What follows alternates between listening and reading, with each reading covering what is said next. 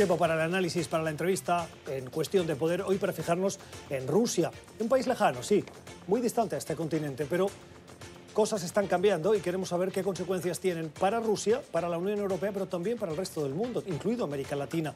El presidente Vladimir Putin anunció sorpresivamente que quiere introducir cambios constitucionales. Muchos analistas ven en ese movimiento la intención de prolongarse en el poder. La primera consecuencia de ese anuncio ha sido la dimisión de todo su gobierno. Vladimir Putin ha sido desde el año 1999 quien ha estado casi casi al frente del país. Año 99. Ha sido tres veces presidente y quiere encarar un cuarto mandato. Y además ha sido dos veces primer ministro.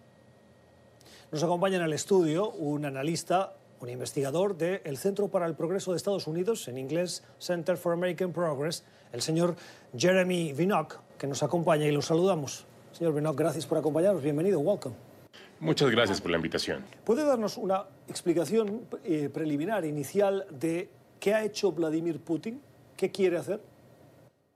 Lo que ha pasado en Rusia en las últimas 24 o 48 horas es que Putin parece estar limpiando el camino para mantenerse en el poder al finalizar su próximo término.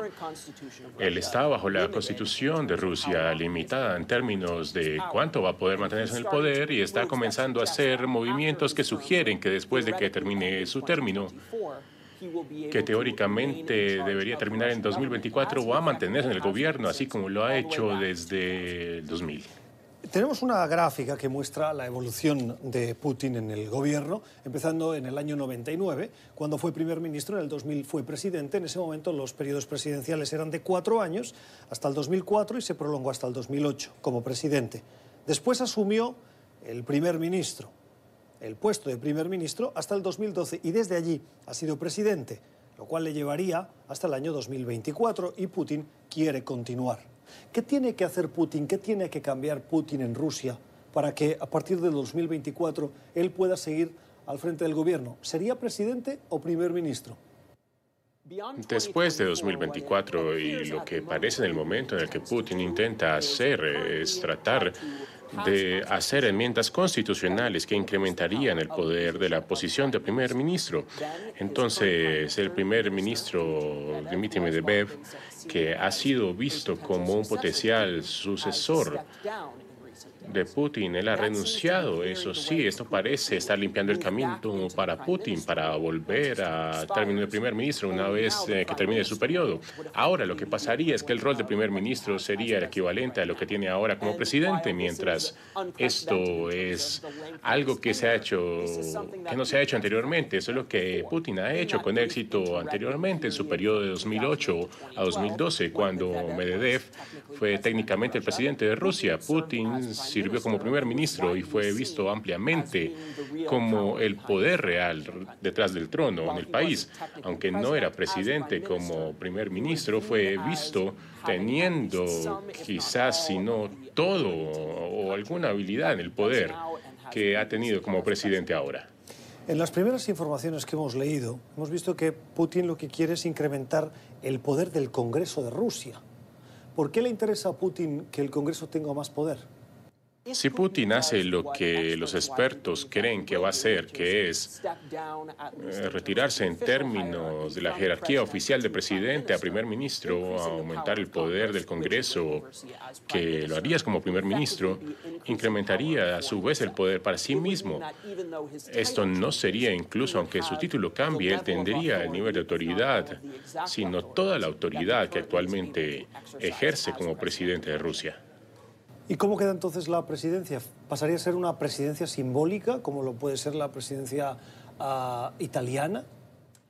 No está 100% claro cuál sería el poder de la presidencia si Putin decide retirarse al rol de primer ministro podría terminar siendo una figura teniendo algún tipo de poder como lo tuvo Medvedev cuando fue presidente anteriormente, pero algo importante es que el reemplazo de Medvedev como primer ministro y por lo tanto en el rol que teóricamente sería el sucesor que vendría después de Putin, no se le permite hacer esto. Es alguien que no ha sido visto como que tenga el nivel de autoridad, el nivel de experiencia para hacer un líder efectivo o incluso tan efectivo para ese trabajo. En otras palabras, parece que ha sentado las bases para que Putin mantenga la cantidad máxima de su poder cuando termine su periodo, al debilitar a las personas en poder alrededor de él. ¿Existe alguna posibilidad de que Putin no pueda llevar a cabo su plan? No es imposible que el plan de Putin para básicamente preservar su poder pudiera fallar. Hemos visto en años recientes protestas en Rusia, algunos resultados de las elecciones que, aunque favorecieron a Putin y a sus candidatos, no sucedieron de manera tan abrumadora a su favor como ha ocurrido en el pasado, en desarrollo que parece sugerir que el poder de Putin, si no se ha debilitado completamente, se está debilitando, sin embargo, por el poder que tiene Putin y por la cantidad de tiempo que lo ha tenido.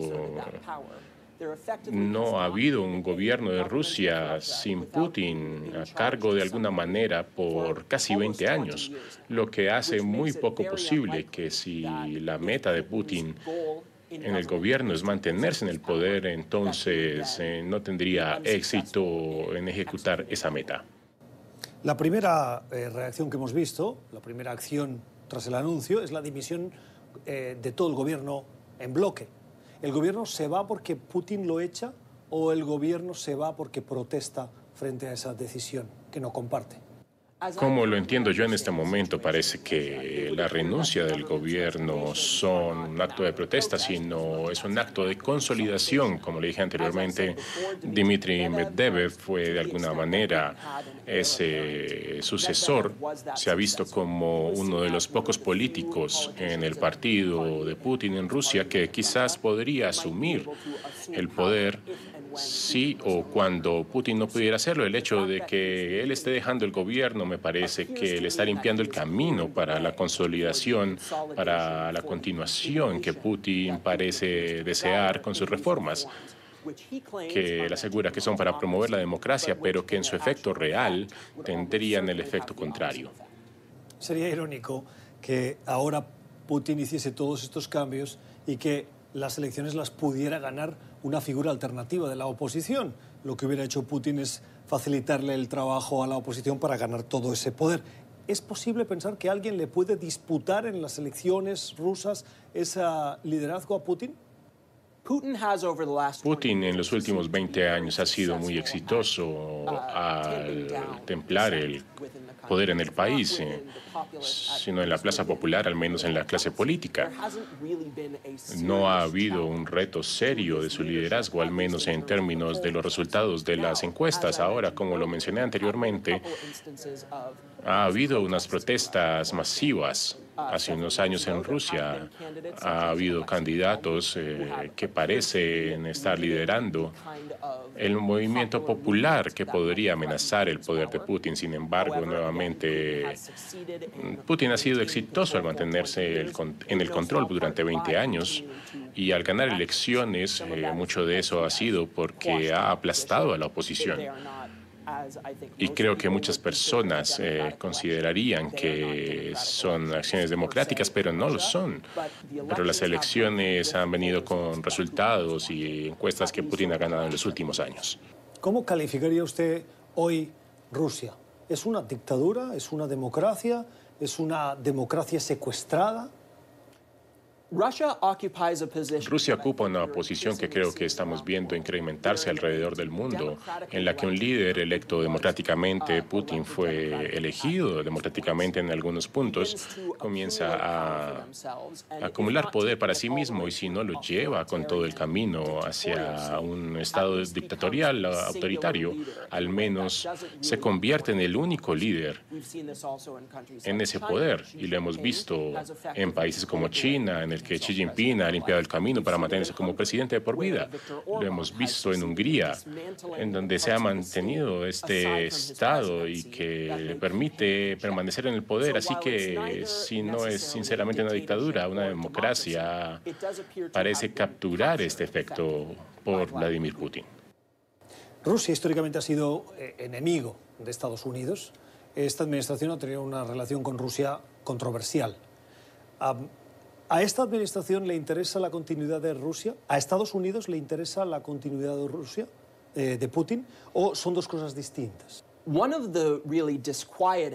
Una de las cosas que causa disgusto sobre el liderazgo de Putin en el liderazgo recientemente es que parece que Donald Trump lo aprueba, o al menos parece llevarse muy bien con él, mejor que lo que lo hace con otros líderes de países que son aliados tradicionalmente a Estados Unidos. El hecho de que él vea a este líder que está acumulando más poder para sí mismo, que está socavando las instituciones democráticas, no solo en su país, pero en el extranjero, y que parece estar haciéndole camino para ser el tipo de líder autoritario que quiere permanecer en el poder por décadas es algo que molesta mucho. Además, al escuchar a Trump haciendo declaraciones de que va a seguir lanzándose a la oficina y mantenerse en 2020 hasta 2024, así sea que Trump aprueba los esfuerzos de Putin para mantenerse en el poder.